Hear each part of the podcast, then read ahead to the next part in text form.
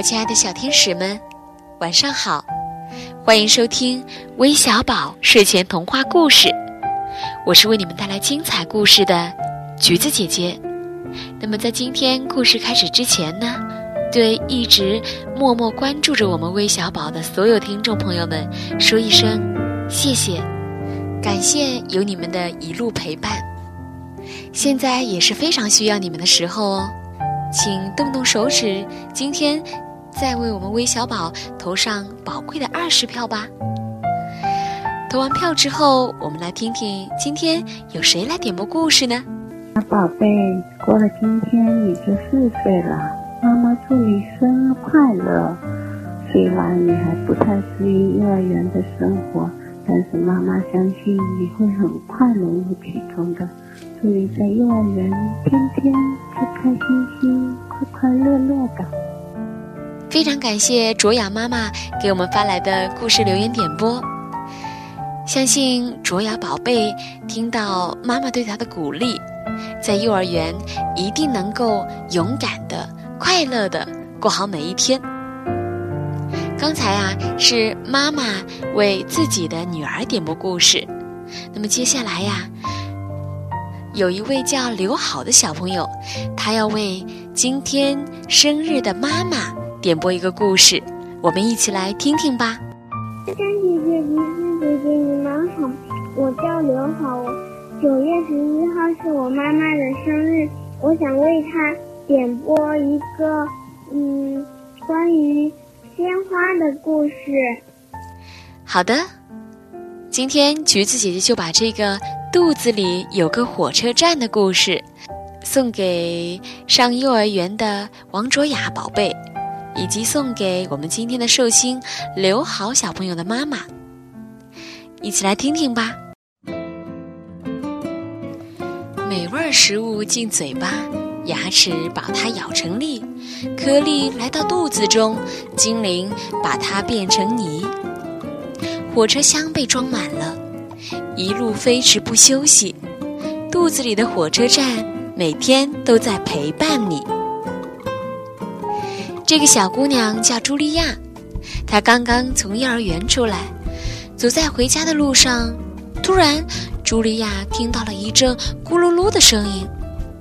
嗯，这个声音是从她的肚子里发出来的。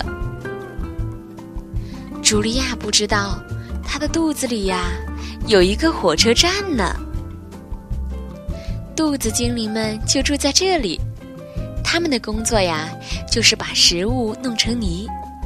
这会儿，小精灵们都懒洋洋地躺着，因为大家无事可做。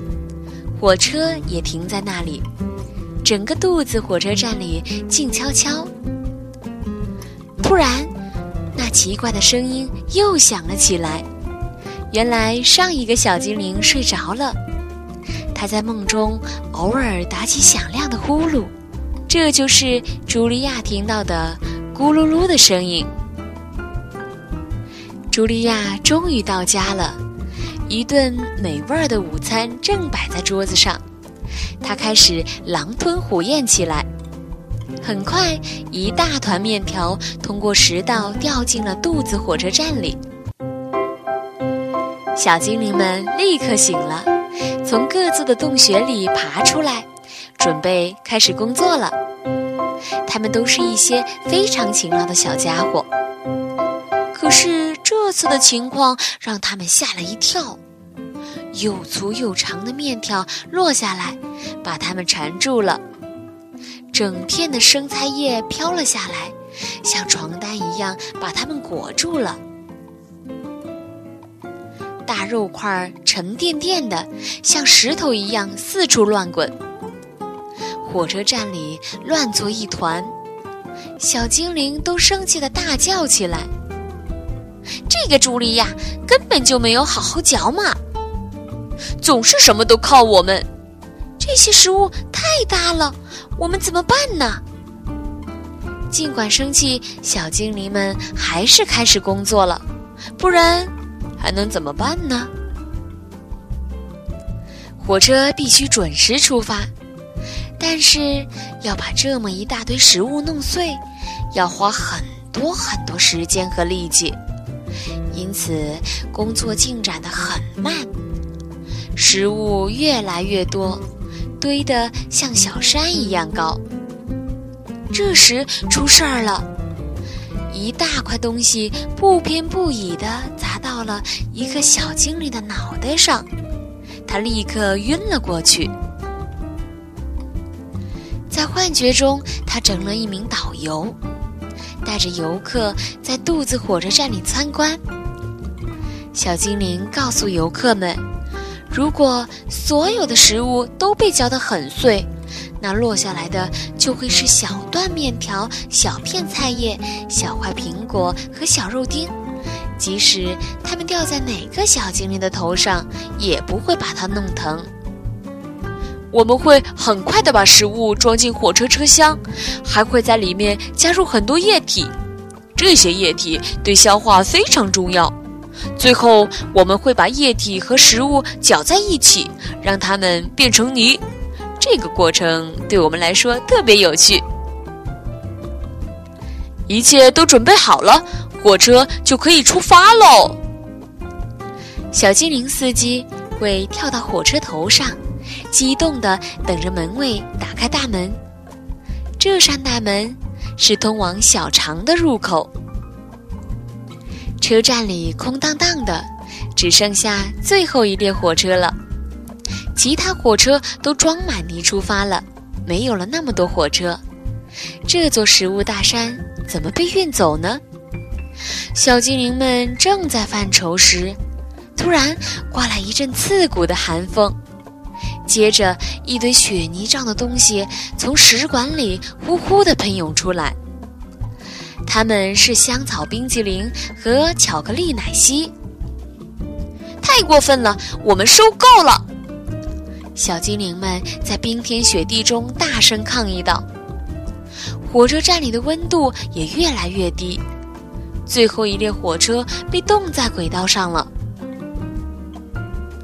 小精灵们开始举行抗议活动，他们大声喊着口号，气呼呼地砸墙，使劲儿跺脚。这下茱莉亚可惨了，她的肚子开始疼起来了。茱莉亚生病了，因为她吃的太多太快了。终于，在小精灵们快被冻僵的时候，冰雪开始融化了。一阵温暖的雨从天而降。原来，茱莉亚正躺在床上喝热水，她的肚子上还放了一个热水袋呢。过了很长时间。一列列火车才返回了肚子火车站。此时，它们已经被卸空了。小精灵们把剩下的食物装进车厢，大山慢慢的消失了。小精灵们现在又可以休息、玩耍和美美的睡觉了。茱莉亚感觉好多了，她的肚子不疼了，高兴地翻了许多跟头。肚子火车站里的小精灵们觉得好像坐上了过山车，他们呀已经分不清哪是上，哪是下了。亲爱的小朋友们，我们每个人的肚子里呀都有一个火车站，而且这个火车站里有很多在工作的小精灵们。所以，咱们吃饭的时候可一定要记得要细嚼慢咽，忌吃生冷的食物哦，不然小精灵们罢工了，我们的肚子也会很痛的。记住了吗？好了，今天的故事就到这里了。明晚微小宝十万个为什么与你不见不散。晚安。